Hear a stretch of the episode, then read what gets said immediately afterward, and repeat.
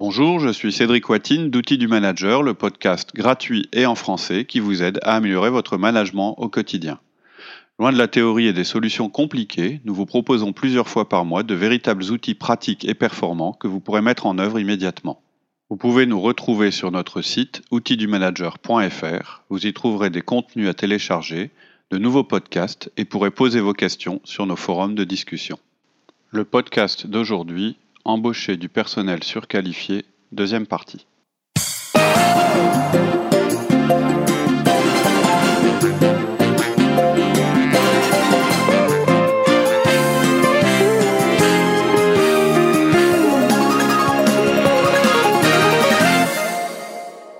Et pour revenir au point euh, de tout à l'heure, avant de parler de l'attitude, faut-il être franc avec leurs atouts? Par rapport aux autres candidats Oui, en fait, j'ai un, peu zappé euh, la partie sur il faut qu'ils soient confiants et à l'aise. En fait, je vous mettais en garde contre la tentation de décrire tout de suite la surqualification comme un défaut. Hmm. Dans un premier temps, non. Comme on l'a vu euh, précédemment, le niveau de compétence, c'est pas une faiblesse. Plutôt que minimiser ce qui est bien, ce qui est une mauvaise technique d'entretien, je pense qu'il est plus efficace d'être sincère et ouvert en ce qui concerne les forces des candidats. Vous devez être respectueux et discuter de manière positive des compétences des candidats. C'est important. Donc quand ils vous donnent une réponse solide, vous devez les complimenter, leur dire que les compétences sont bien plus importantes que ce que vous auriez espéré. Il faut leur dire quand vous sentez ça. Quand vous pas un problème dites ce qui vous a spécifiquement intéressé, il ne faut pas avoir peur de leur faire plaisir. Ils savent qu'ils sont bons, de toute façon. Ils savent qu'ils sont surqualifiés par rapport au poste. Donc, si on leur pose des questions simples concernant les compétences nécessaires au travail pour lequel ils sont surqualifiés, ils devraient être les meilleurs pour y répondre. En fait, il y a trop de managers qui écartent ces choses-là, qui les évitent, qui posent pas la question en supposant connaître la réponse, c'est le premier point, ou alors ils s'écartent ouvertement, ils écartent ouvertement la question en suggérant que la compétence, en fait, c'est une faiblesse par rapport à ce dont on a besoin. Donc ça, ça met le candidat en colère, ça l'inquiète et ça le rabaisse. Et malheureusement, certains managers pensent que c'est une bonne technique d'entretien pour amener le candidat à se dévoiler, mais c'est faux. En fait, c'est une occasion de le mettre à l'aise. C'est-à-dire qu'une fois que vous avez creusé ses compétences, qu'il a répondu, et qu'en plus, il vous a prouvé qu'il avait des compétences encore supérieures à celles que vous pensez, il n'y a aucune raison de ne pas lui dire. En fait, moi, je pense vraiment que la technique de mettre les candidats à l'aise, c'est la meilleure. Et pourquoi? Parce qu'en fait, ça rend, bon les, pardon, ça rend les bons candidats encore meilleurs mm. et les moins bons négligents. Et c'est ce que vous voulez. Vous voulez repérer les bons et écarter les moins bons. Donc je répète, mettre un candidat à l'aise, s'il est bon, il va devenir meilleur. S'il est moins bon, il va commencer à être négligent et il va commencer à vous dire des choses et vous allez vous dire, ouf, il n'est pas si bon que je le pensais. D'accord. Tu dis aussi qu'il faut être franc sur leur résistance et leur attitude. Alors, ça, c'est aussi autre chose que beaucoup de managers oublient. Si quelqu'un de surqualifié s'avère être potentiellement bon pour être considéré, l'entretien typique qui les a amenés jusque-là n'est pas suffisant. C'est maintenant que ça se passe vraiment pour le candidat surqualifié. Peu importe qu'il soit bon pour le travail ou pas, on va maintenant considérer l'impact négatif qu'il va y avoir à ce qu'il soit surqualifié. Et ce n'est pas en contradiction avec euh, ce que j'ai dit avant. On va penser à l'impact potentiel de sa surqualification, voir comment il va la gérer. Et il y a aussi une autre chose importante, c'est l'impact potentiellement d'un défaut professionnel qui pourrait mettre en danger sa pérennité dans l'entreprise. Que, ce candidat ait ou non un défaut, il y a des chances qu'il y ait des tensions quand il va commencer. Les autres vont se demander s'il va s'intégrer, comment il est considéré par vous, si le fait qu'il y ait plus de compétences implique que cette personne va avoir plus de faveur, ce genre de choses. Donc ça nous amène à un principe fondamental de l'entretien. Le travail vient en premier, le candidat en deuxième. Ça implique que nous comparons chaque candidat au poste, à nous de déterminer si le candidat peut faire le travail selon ses compétences, ses, aptitudes, ses caractéristiques et les attributs requis. Puis on va interroger aussi le candidat pour connaître euh, ses forces et ses faiblesses. Et ça, c'est une analyse basée qui, va se baser sur leur euh, passé, sur leur histoire et ce qu'on a appris lors de l'entretien. On va poser des questions spécifiques sur leur attitude et leur résistance par rapport aux échecs et leur capacité à rebondir. Ça demande d'avoir créé des questions spécifiques pour le candidat surqualifié. Alors, Chacun fera sa sauce, mais comme on est chez Outils du Manager, on ne va pas vous laisser tout seul. Je vous donne des exemples. Ça peut être des questions du type Parlez-moi d'un jour où vous avez eu un gros échec. Donnez-moi un exemple comment les autres ont répondu par rapport à cet échec et comment vous, vous avez réagi. Hmm. Parlez-moi d'un contretemps que vous avez eu sur un projet ou une initiative. Qu'est-ce qui n'a pas marché? Comment vous avez réagi, comment vous avez corrigé l'erreur? Et c'est possible que le candidat n'ait pas grand-chose à dire. Et là, il faut insister. Ne pas parler d'échec, pour moi, c'est un signal d'alarme, surtout sur un candidat surqualifié qui donc postule à un poste en deçà de ses qualifications. D'accord. Et il faut être aussi euh, direct à propos des risques? Oui, le risque majeur, en fait, il est là. La personne surqualifiée, elle a plus de chances de partir. Ils ne sont pas simplement qualifiés, ils ont aussi le potentiel pour faire plus, gagner plus, et ils peuvent vouloir rechercher rapidement à améliorer leur carrière. Donc, quand on fait passer les entretiens, avant de proposer le poste, on doit expliquer qu'on comprend les risques, mais on doit aussi leur expliquer qu'on va être sensible à leur communication concernant le rôle qu'ils ont accepté. Ça ne sert à rien de faire comme si cette situation n'existait pas. Vaut mieux être franc et même un peu direct dès le départ, même avant de proposer le poste, pour réduire la probabilité que, que, ça se fasse sur un malentendu. Donc voilà ce que vous pouvez leur dire. Hein. Je vous fais un exemple.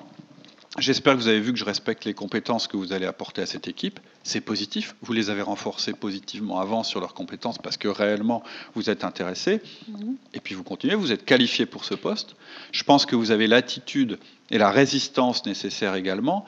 Ça dit, cela dit, en vous embauchant, je prends quand même un risque parce que vous avez une certaine valeur sur le marché du travail. Et on ne peut pas s'aligner sur cette valeur pour le poste. Et donc ça veut dire que vous rejoignez cette entreprise, mais qu'il y a un vrai risque élevé que vous nous quittiez rapidement. Là, en général, le candidat il va vous...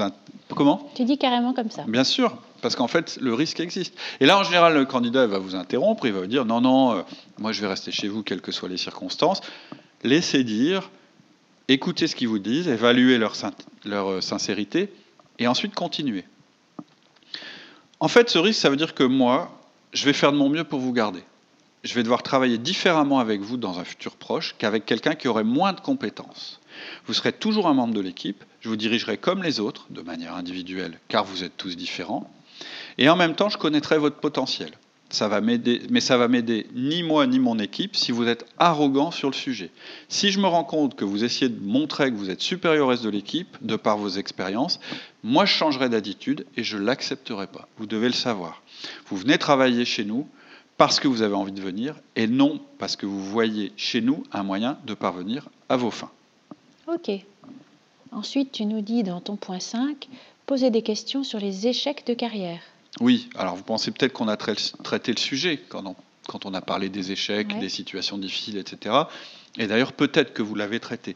Mais il faut que vous ayez un point spécifique là-dessus. Le sujet ici, c'est de comprendre pourquoi le candidat cherche un travail à un niveau inférieur à ce qu'il pourrait prétendre.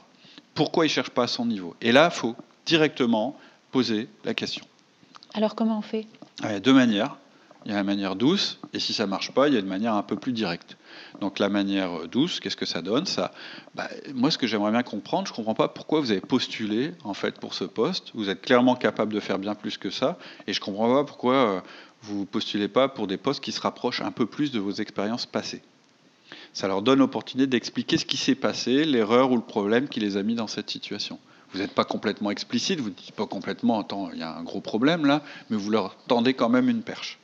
Attends, mais pourquoi ne pas poser cette question dès le départ afin d'éviter euh, de s'en rendre compte plus tard et de les éliminer? Bah, En fait, parce que notre processus de recrutement, si vous vous souvenez, il est d'abord sur les compétences. On doit avant tout valider qu'elles sont présentes et pas simplement le supposer. Et donc aller trop vite à cette question, ça nous fait présupposer que les compétences, elles sont bien là.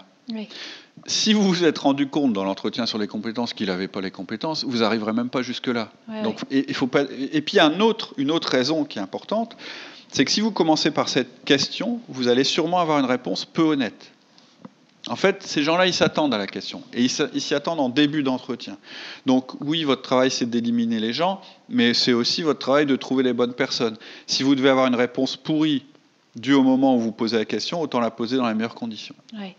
Donc, faire autrement, aller trop vite et tout mélanger, ça mène souvent à des entretiens courts et incomplets. Alors que si vous pensez avec efficacité, ça va sûrement un petit peu augmenter votre processus, ça va amener des entretiens plus longs, mais ça va réduire vos chances d'erreur. Et ce n'est pas de la magie, je veux dire, le recrutement, ça prend du temps. Et puis surtout, au moment où vous posez cette question, vous avez mis le candidat à l'aise. Donc il va être rassuré sur ses compétences, puisqu'il a passé le test, que vous l'avez renforcé, que vous avez en plus dit, bah, en plus vous avez des compétences supplémentaires, et moi je trouve que c'est un avantage, mais vous lui avez quand même parlé du risque, tout en lui disant comme vous êtes conscient du risque, tous les deux, avec lui, vous allez essayer de le réduire le plus possible parce que vous voulez le garder, etc. Et donc maintenant, tout ça, normalement, ça l'a rassuré. Vous, ça vous a rassuré, ça a permis d'éliminer un certain nombre de choses. Et donc, c'est le moment où il faut être honnête l'un avec l'autre. Oui. Oui, il y a beaucoup plus de chances qu'il y ait de la sincérité, puisqu'il y a une relation de confiance qui s'est Bah oui. déjà instaurée. Et à la limite, c'est déjà presque un début de collaboration Tout à peut-être, fait. autour de ce sujet. Mais qu'est-ce qui se passe s'il tourne autour du pot ou qu'on pense qu'il n'est pas honnête Il faut poser la question de manière plus directe dans ce cas Voilà, c'est là qu'il faut aller plus directement sur le sujet. Et donc, ça va être plutôt bon. Maintenant, s'il vous plaît, je vous demande que vous soyez complètement honnête. Pourquoi avez-vous postulé pour ce poste? Est-ce que ça correspond à un échec personnel ou professionnel? Vous n'en avez pas assez parlé, selon moi, et maintenant, c'est le moment. Il faut que vous en parliez. En fait, ils ne peuvent pas échapper à cette question. Si vous donnez une réponse qui, à nouveau, vous inspire pas confiance, alors ne les embauchez pas, ne leur faites pas confiance. Et peut-être que vous allez vous tromper. Peut-être que c'était un super collaborateur et qu'il a simplement pas réussi à le dire. Peut-être. voilà. Ça peut arriver. Mais la règle d'or en recrutement, c'est vaut mieux louper un bon candidat qu'embaucher un mauvais. Hmm. Le premier podcast qu'on a fait à propos des recrutements, il s'app- il s'appelle Mettez la barre haut. Hmm. Vous aurez toujours euh, plus d'inconvénients à embaucher un mauvais qu'à laisser passer un bon. Surtout si vous gardez des relations avec lui après, etc. etc. Ouais. Et ensuite, comment va-t-on les manager puisqu'ils sont des éléments plus risqués? Alors, ça, c'est un point sur lequel j'ai insisté, c'est maintenant que le boulot commence. Parce que maintenant, vous avez décidé euh, euh, de franchir le pas, euh, vous avez mis carte sur table, lui vous a dit qu'il avait eu un échec ou pas, enfin, il vous a donné une raison, moi je ne peux pas la connaître à votre place, mais il faut absolument que vous la connaissiez. Et donc, c'était la partie facile, en fait. C'était d'évaluer le candidat selon ses compétences et son adéquation. Maintenant, il faut évaluer votre capacité à les intégrer et à les manager. Et on n'a pas forcément euh, besoin de poser ces questions euh, pour provoquer une, une réaction chez eux. Mais on a besoin d'avoir des réponses concernant certaines inquiétudes. Alors tu nous dis en point 6, demandez-leur de l'humilité et réduisez toute arrogance tout de suite. Ouais.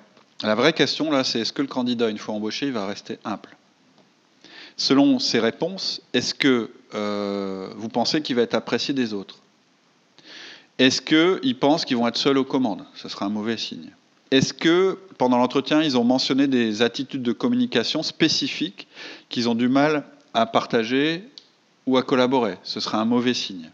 En fait, les candidats surqualifiés, maintenant, ils vont avoir droit à un discours spécifique de votre part, au cours duquel vous allez partager vos inquiétudes concernant l'humilité et l'arrogance. Vous allez expliquer que l'arrogance ne sera pas tolérée. Alors, vous euh, écrirez votre discours vous-même, mais simplement, il faut que ce soit clair. Ça peut donner quelque chose. On est dans l'outil du manager, donc je vais. Voilà ce que ça peut donner. Tout le monde pense qu'il est meilleur que le rôle qu'on lui donne. Pourquoi pas? Vous pouvez avoir de l'expérience que d'autres n'ont pas, mais le savoir et le savoir-faire sont deux choses différentes. Le savoir et le faire savoir. Ouais, pardon, le savoir-faire et le faire savoir. Si vous mettez mon équipe en colère en étant arrogant, vous allez très vite me fâcher. L'humilité, pardon, est de rigueur ici parce que son opposé, c'est une catastrophe dans une équipe. Je parle de, de l'arrogance. Est-ce que le candidat montre des signes qu'il aime bien s'attribuer tout le mérite? Est-ce que dans ses réponses, vous sentez quelque chose comme bien sûr, tout s'est bien passé puisque je l'ai fait Est-ce qu'il parle de manière ou- ouverte du fait qu'il est surqualifié pour le poste? Parce que comme on le sait maintenant, ils sont juste qualifiés et être surqualifié, ça peut devenir une faiblesse. Mais une fois que la personne est embauchée, il faut aussi être prêt à détecter les comportements qu'on n'avait pas prévus. C'est-à-dire si la nouvelle recrue ne peut pas maintenir son autorité, c'est impératif que vous soyez très directif. Maintenir son humilité, Oui, qu'est-ce que j'ai Ouais. dit? Son autorité. Son autorité, pardon, son- au contraire, oui, son humilité. Et en fait, dans ce cas, le problème, ça, euh, vous allez vite le sentir avant que vous ayez mis en place les 1 à 1, le feedback, etc. C'est-à-dire qu'en fait, euh, le feedback, c'est une manière de corriger euh, régulièrement et dans le long terme un comportement.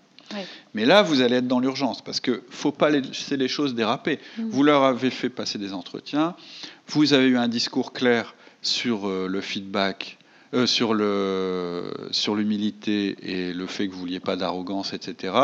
Si malgré tout, une fois la personne embauchée, vous recevez euh, des informations selon lesquelles elle fait pas preuve d'humilité et selon lesquelles elle fait preuve d'arrogance, vous n'avez pas le choix, il faut agir. Il y a un danger. Ouais. Et donc, je vais vous donner un exemple. Et si vous pensez que c'est un peu direct, vous avez raison. C'est un avertissement ultime que vous donnez maintenant. Et c'est un avertissement qui utilise votre pouvoir hiérarchique à fond. C'est rare ça. Oui, mais là, si la personne n'est pas capable d'entendre ce que vous lui dites, vous ne pourrez pas la garder. D'accord. Et Ouais. donc, il faudra agir et il faudra la sortir. Et donc, dans ce cas-là, vous devez être clair avec les gens. Ouais, ouais, c'est vraiment un prérequis de toute façon. euh, Absolument. Ça veut dire que vous n'avez pas été assez bon ou que l'autre a été fort pour vous cacher en fait sa vraie nature. Mm. Et ça, c'est très très embêtant dans une équipe. Alors voilà ce que ça peut donner. Euh, J'ai appris que vous aviez dit à un membre de l'équipe que vous cherchiez toujours un travail et que ce travail actuel, c'est juste une transition pour vous pour des raisons purement financières. Donc vous avez dit aux autres que vous étiez surqualifié et je vous préviens, dites-le encore une fois et vous allez devoir trouver un travail plus vite que vous le pensez. Je ne veux pas vous priver de chercher un boulot. Je veux que vous trouviez un travail qui vous corresponde. Mais je ne veux pas que vous vous en vantiez ici, plus jamais. Tant que vous travaillez dans notre équipe, je m'attends à ce que vous fassiez de votre mieux, que vous donniez le meilleur de vous. Vous faites preuve d'impolitesse en parlant comme ça. C'est très ingrat de votre part, irrespectueux envers l'équipe, de se dire meilleur que ce que vous faites. Parce que ce travail, c'est le leur. Si vous êtes à ce poste, vous n'êtes pas meilleur qu'eux. Si vous pensiez l'être, vous n'auriez pas dû accepter ce travail. Et en l'acceptant, vous avez mis votre, votre famille en priorité, c'est admirable. N'entachez pas ça en faisant croire à une transaction de mercenaires. À ce jeu-là, c'est celui qui a le plus de pouvoir qui gagne. Celui qui a le plus de pouvoir ici, c'est moi. Nous aimons notre travail, notre équipe. Il n'y a pas de place pour un mercenaire. Alors voilà, je vous demande de vous excuser auprès des quelques gars que vous avez offensés et je leur demanderai si vous l'avez fait. Merci. Wow. Donc c'est dur, mais embaucher, c'est stratégique. Les personnes surqualifiées prennent souvent leurs aises au début, ça crée un problème relationnel immédiat et ça doit être adressé immédiatement. Là, il n'y a pas de feedback, il n'y a pas le temps. Ok. Enfin, tu nous donnes un conseil général, c'est ton point 7, Ouais. euh, qui est de recruter en permanence. C'est le principe du vivier dont on a déjà parlé. Euh, vos collaborateurs reçoivent des sollicitations. Vos collaborateurs surqualifiés vont peut-être et sûrement continuer à chercher. Il n'y a rien de mal à ça, on ne peut pas l'empêcher. Et à la place, on doit faire de notre mieux pour les garder en leur montrant qu'on peut, ce qu'on peut accomplir quand une équipe est bien dirigée. Et peu importe qu'on soit bon ou pas, il y a toujours des risques de départ dans une équipe. Donc il faut toujours chercher. Après avoir recruté, en fait, la plupart des managers, ils ont résolu, leurs problèmes, ils se relâchent. Pas les bons managers. Le recrutement, c'est constant, et embaucher quelqu'un, c'est une phase de transition. Dès que vous avez embauché quelqu'un, commencez déjà à recruter, J'ai souvent expliqué, hein, en tant que manager, le temps que vous gagnez en déléguant et en vous organisant doit vous servir à cultiver votre vivier de candidats potentiels. Donc, vous relâchez pas. C'est pas parce que vous avez recruté, surtout quand vous avez recruté quelqu'un comme ça qui est un peu plus à risque que les autres, qu'il faut se relâcher sur votre vivier, les gens euh, que vous devez euh, avoir toujours dans la tête comme étant des potentiels remplaçants euh, de personnes dans votre équipe. Hmm. Ok. Tu nous fais une conclusion? Oui, en fait, je vais vous répéter euh, les sept points dont on a parlé. Premier point, les candidats surqualifiés sont aussi des candidats qualifiés. Et donc la difficulté, ça ne va pas être de les embaucher, mais de les garder. La première chose à faire, c'est d'axer l'entretien sur leurs compétences, parce que vous avez vu que le risque, c'est euh, de présupposer qu'ils ont les compétences alors qu'ils ne les ont pas forcément. Puis vous allez parler de leur, après les avoir euh, rassurés par rapport à leurs compétences, etc., vous allez quand même parler de leur attitude. Vous devez absolument savoir si dans leur carrière il y a eu un échec. Vous devez absolument connaître la raison pour laquelle ils postulent à un niveau euh, inférieur à celui auquel ils pourraient prétendre. Ensuite, vous allez leur faire un entretien spécial en leur expliquant l'humilité euh, et le, les avertir contre l'arrogance, qui pourrait être un problème. Et une fois que vous les avez embauchés, même si euh, vous n'avez pas mis en place le feedback, etc., si vous détectez des signes d'arrogance, etc., vous allez agir très fort et très vite. Et ce que je vous conseille, en particulier sur ces candidats-là, si vous n'avez pas la capacité je dirais, à leur proposer quelque chose dans l'avenir qui corresponde à leur surqualification, c'est de, cultiver votre vivier et puis euh, d'avoir euh, éventuellement des candidats potentiels à leur remplacement. Hmm. Voilà. Mais je vous conseille d'embaucher des candidats surqualifiés. Ok. À bientôt. À bientôt. Bonne semaine. C'est tout pour aujourd'hui. En attendant le prochain épisode, je vous propose de nous retrouver sur notre site outildumanager.fr. Vous y trouverez notre forum où vous pourrez échanger et poser vos questions, tous nos contenus écrits et nos offres d'intervention en entreprise et en école, ainsi que nos conférences. Je vous dis à très bientôt sur notre site outildumanager.fr.